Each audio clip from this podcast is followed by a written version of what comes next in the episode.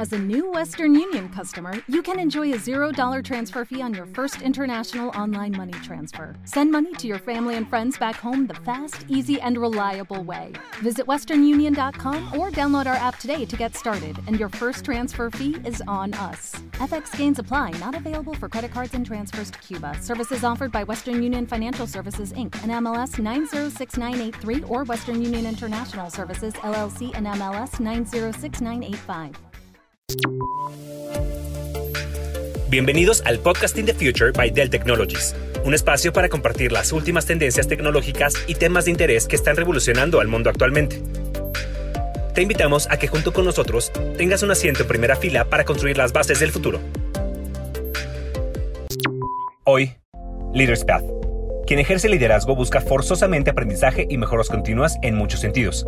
En este episodio, Blanca Estela Pérez Villalobos, consejera en el Women Economic Forum Iberoamérica y presidenta del Consejo Ejecutivo de la Asociación Mexicana de Mujeres Jefas de Empresa, ACE en México, comparte con Javier Solórzano, director comercial de Dell Technologies México, por qué las pymes han logrado impulsar sus negocios a otro nivel, la pasión que tienen los empresarios, lo que los motiva a ir por más y mantener el negocio vivo.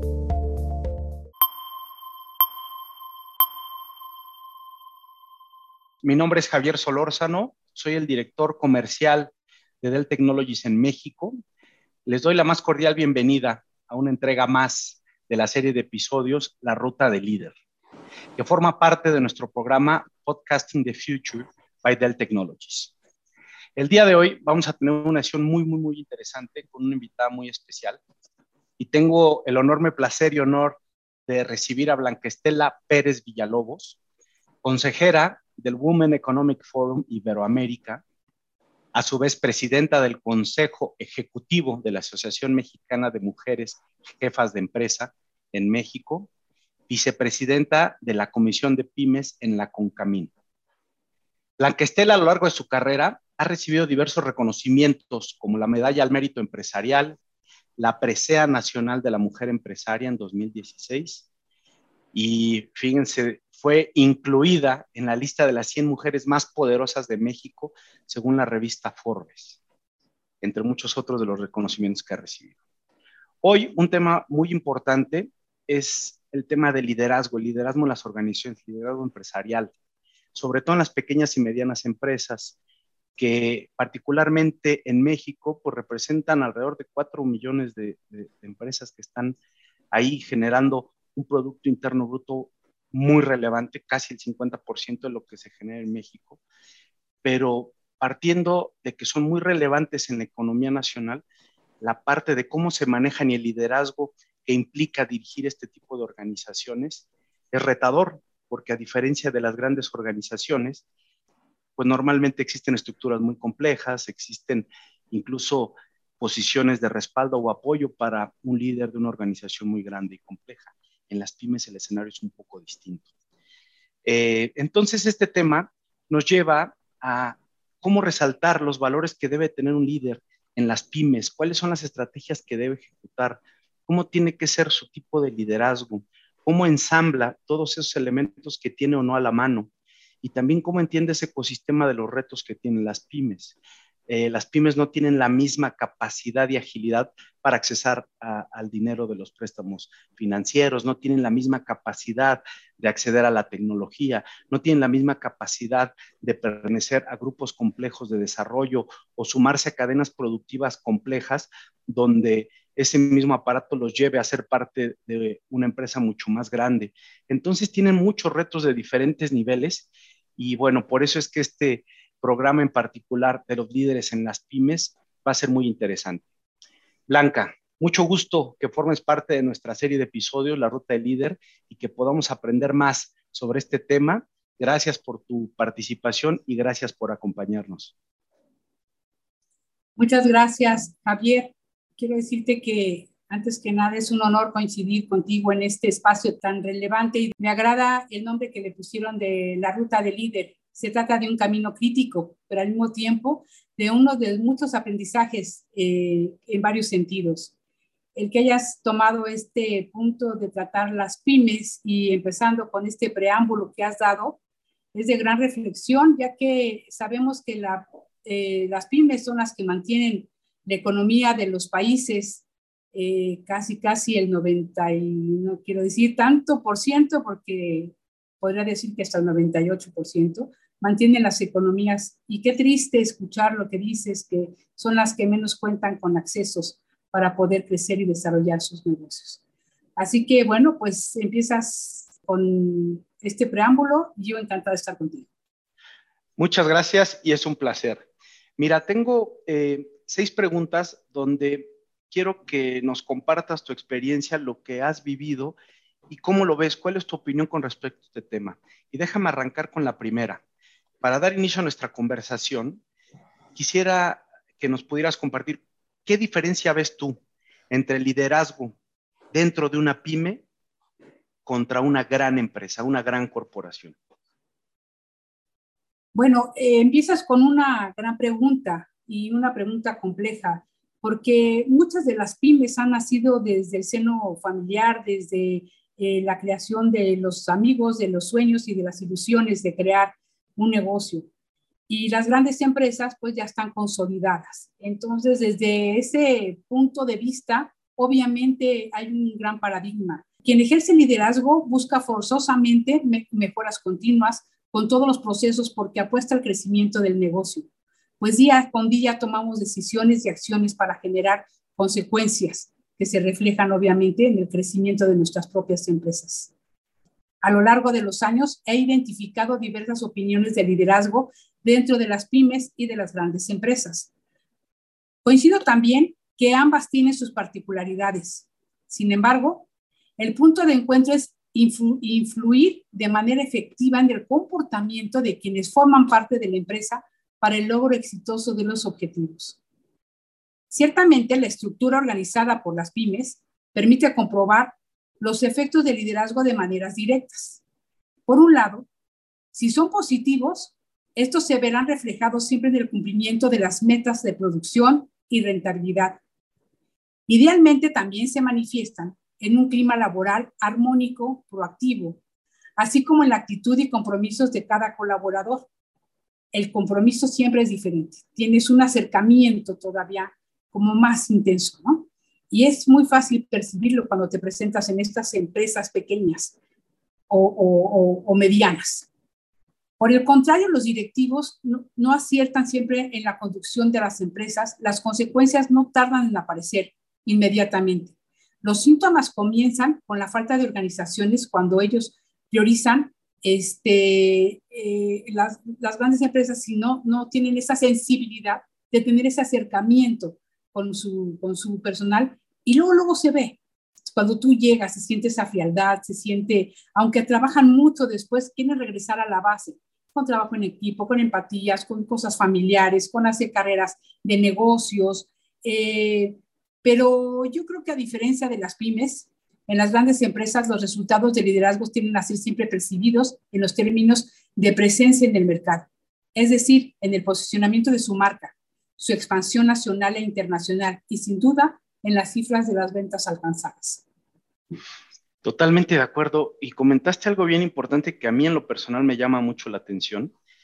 En, en las pymes eh, tienes mucha sensibilidad de lo que sucede en el día a día, tienes mucha conexión con todos los niveles de las organizaciones y también te da esa sensibilidad para el barco redireccionarlo si es necesario antes de que llegue la información en un documento, en un dashboard que tú estés revisando.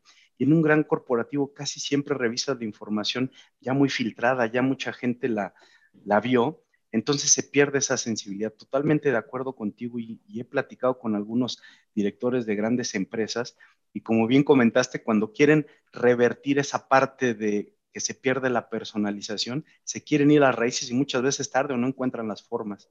Muy, muy valioso tu, comentario. Muchas gracias.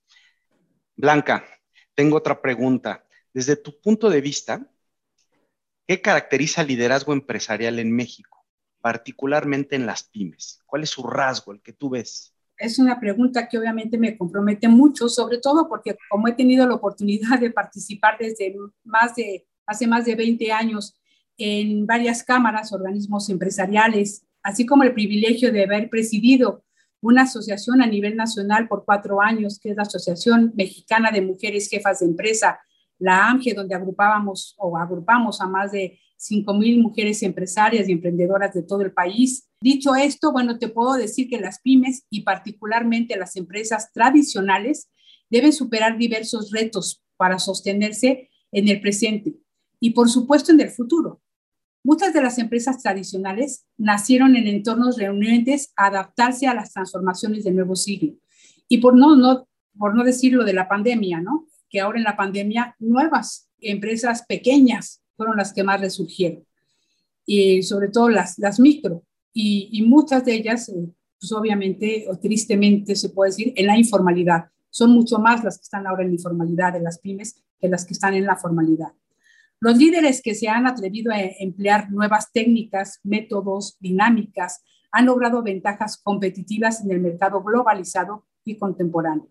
El liderazgo está conectado al concepto de cambio, que hoy por hoy estamos obligados a adaptarnos a requerimientos cambiantes de tipo social, cultural, político, económico y, por supuesto, el tecnológico, que es de lo que estamos aquí hablando.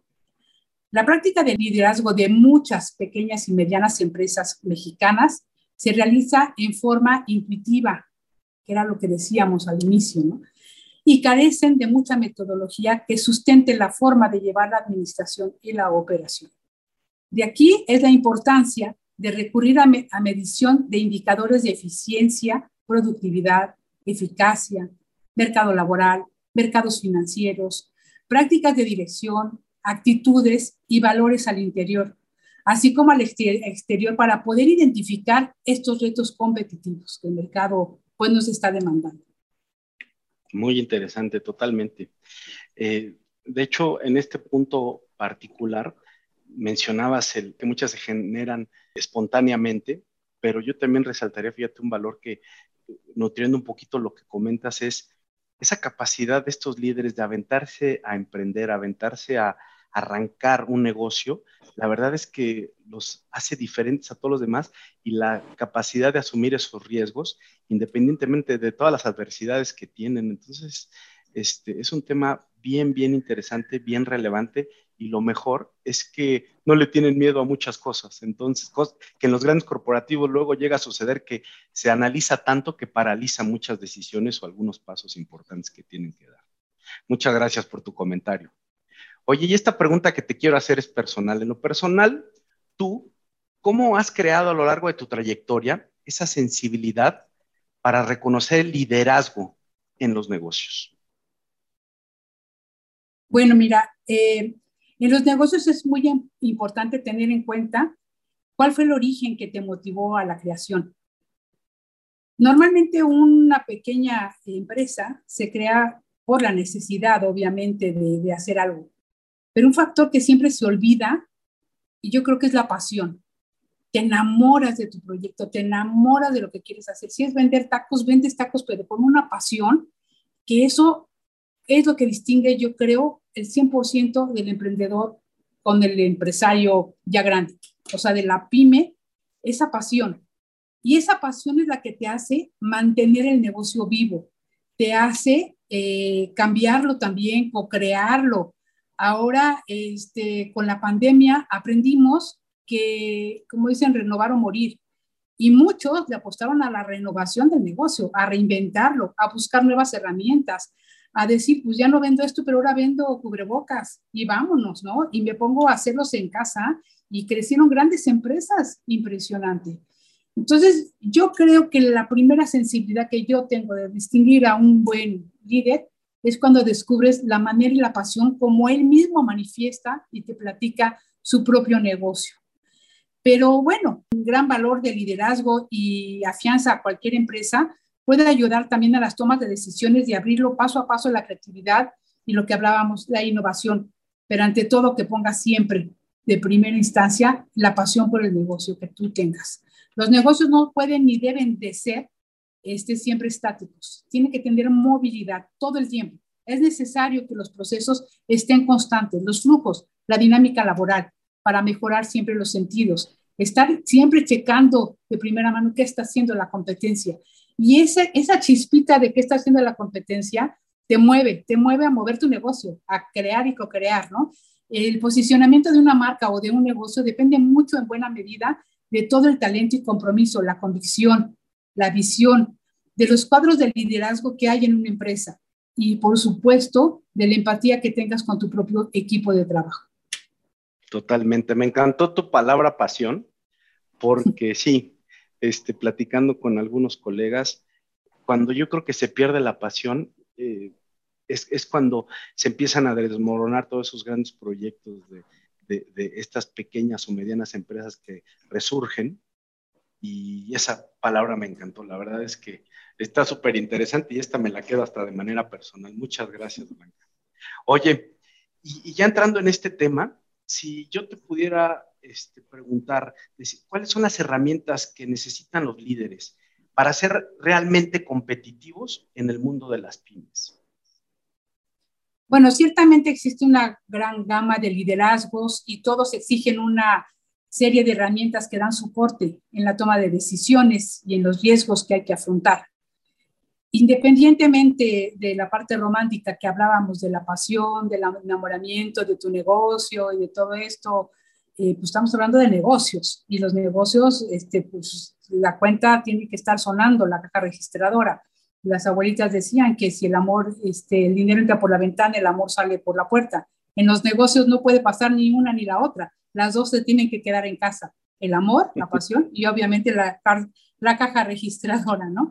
Bueno, los indicadores de competitividad empresarial pueden basarse en algunos aspectos como el monitoreo permanente, las capacidades este, empresariales, eh, eh, sobre todo de cambiar administrativamente tu gestión, tu planeación. Hablábamos este, el balance, el estudio del mercado, eso no puede faltar. Conocer a tu competencia para proyectar una marca distintiva, conectar con los consumidores actuales y tener una capacidad para crear sinergias que establezcan cadena de valor. Pero también siempre estar buscando la manera de hacer lo que nadie más ha hecho.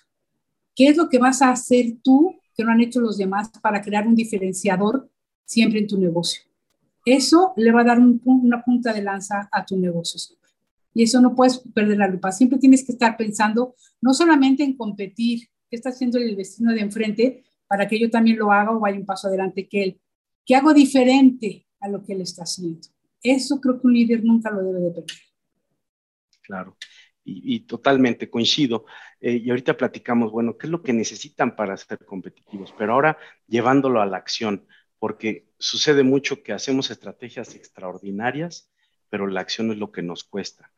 ¿Qué acciones crees que se requieren para fortalecer el empoderamiento de las pymes y a su vez a sus líderes en el panorama actual de los negocios?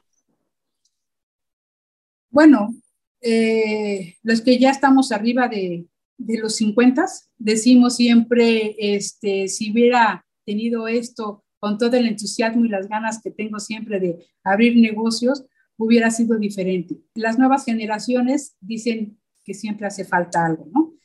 Eh, ¿A qué voy con esto? Es a la mayor facilidad de poder emprender negocios con el tiempo de contar con estrategias necesarias para ampliar la esperanza de las vidas de estas eh, de las vidas de las empresas, ¿no? Detonando siempre mejores capacidades productivas. Es decir, que siempre se requiere un ecosistema mucho más amigable y confiable para motivar al, emprendimiento. Antes existía, antes no, primero no existía, luego existía el Instituto Nacional del Emprendedor y muchos apoyos. De repente lo quitan. Entonces es a lo que voy. No te puedes estar quejando y dependiendo siempre de apoyos gubernamentales. Hay muchísimos otros más con los que podemos, podemos eh, salir a, adelante, ¿no? Afortunadamente hoy es posible, puede eh, una interesante oferta de servicios financieros enfocados a las pymes. Muchos organismos empresariales como el de ustedes mismos, de él que está preocupado y ocupado por acercarnos también y obtener mejores prácticas. ¿Qué están haciendo en las pymes? Las cámaras, las organizaciones que siempre estamos platicando unos con otros. ¿Qué hacemos? ¿Y qué has hecho? ¿Qué has hecho tú? ¿Cómo lo hiciste? ¿Cómo lo llevaste a cabo? Esto nos fortalece muchísimo estar en organismos empresariales a mí me ha ayudado a entender que cuando la iniciativa privada celebra alianzas, todos salimos, ganando. porque sin importar el tamaño de la empresa, existe la posibilidad de conocer estos casos de éxito que te comentaba o también de fracaso, que finalmente son experiencias que a lo mejor te ayudan a evitar caer en ese bache o, tener ese, ese eh, error, ¿no? Yo, por supuesto, también hay muchas eh, oportunidades de asociarnos con empresarios para convertirnos en proveedores eh, y ser más competitivos con inversionistas, tanto nacionales como extranjeros. Entonces, pues es estar alertas de todas las herramientas que hoy por hoy en el mercado existen con organismos empresariales, con, con iniciativas privadas por supuesto también con gobiernos, con la academia, en todos lados hay muchos apoyos para pymes, empezando desde la capacitación misma de hacer tu proyecto. No sabías ni cómo, yo tengo ilusión de vender esto, sí, pero no sabías cómo haces un proyecto, cómo lo desarrollas, cómo lo detonas, cómo vendes tu negocio. Mucha pasión, pero no me sé vender. Entonces, hoy existen muchas herramientas muy buenas. Totalmente. Me gustaría subrayar muchas frases de las que comentaste, pero déjame también sumar con ah, una experiencia que tuvimos por acá donde eh, las pymes tenían la visión de ser este, todólogas y autosuficientes y no había tantos apoyos como bien mencionaste. Ahora incluso existen empresas financieras tecnológicas que te facilitan el dinero sin tantos requisitos. Ahora existen empresas tecnológicas que te facilitan un proceso en el que tú no eres bueno, pero si lo subcontratas o te asocias, etcétera, te potencializan. Entonces, yo creo que ese tipo de, prácticas, de, compararse, como bien lo dices, de ver cómo lo hace el de enfrente, de buscar esos apoyos, sí o no gubernamentales, sí o no de instituciones privadas, creo que es lo que te va a potencializar. Y yo también coincido contigo en el que ahorita se están abriendo muchas opciones para las pymes, que como bien comentaste a nivel mundial sostienen a las economías. Pues muchas gracias. Este, la verdad es que respuestas muy interesantes y yo creo que de mucha utilidad para las personas que escuchen esta información en este podcast. No quisiera este, terminar sin preguntarte algo, eh, igual un poco personal.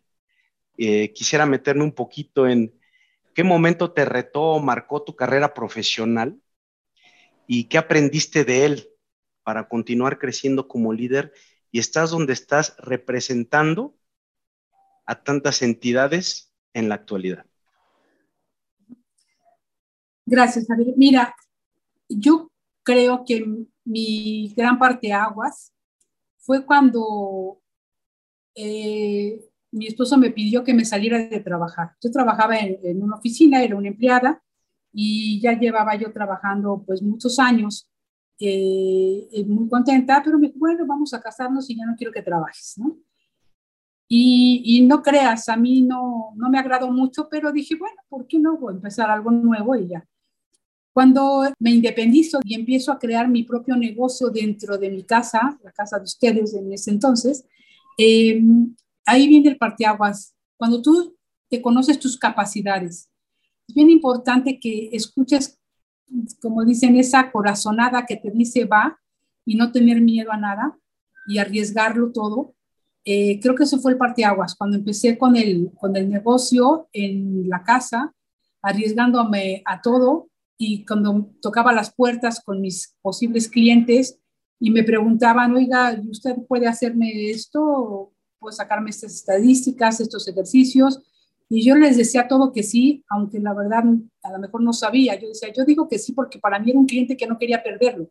Yo sabía que un cliente era importante y tenía que tener ese ingreso porque quería ganarme al cliente. Entonces, yo ya llegaba y desarrollaba de qué manera podíamos darle el servicio y obviamente en conjunto con mi esposo, que después él también salió de trabajar, formamos una empresa que hoy por hoy, bueno, pues está eh, pues trabajando y nos ha mantenido juntos durante más de 32 años y, y, de ahí hemos sacado adelante con carreras y todo y mantenido a mis hijas. Ese es un gran parteaguas.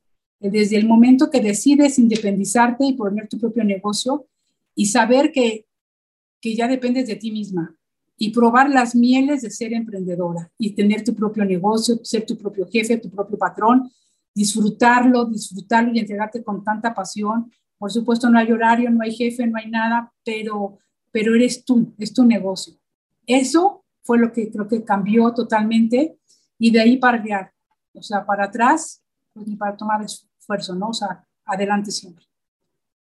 Wow, inspirador, Blanca, de verdad, este, contagias y yo que te tengo aquí este, cerca, la verdad es que transmites esa emoción y muchas gracias, eh, la verdad es que aprecio mucho que compartas eso y pues que realmente esto se transmita a las personas que quieren emprender o quieren desarrollar o escalar al siguiente nivel sus organizaciones. Muchas gracias, Blanca.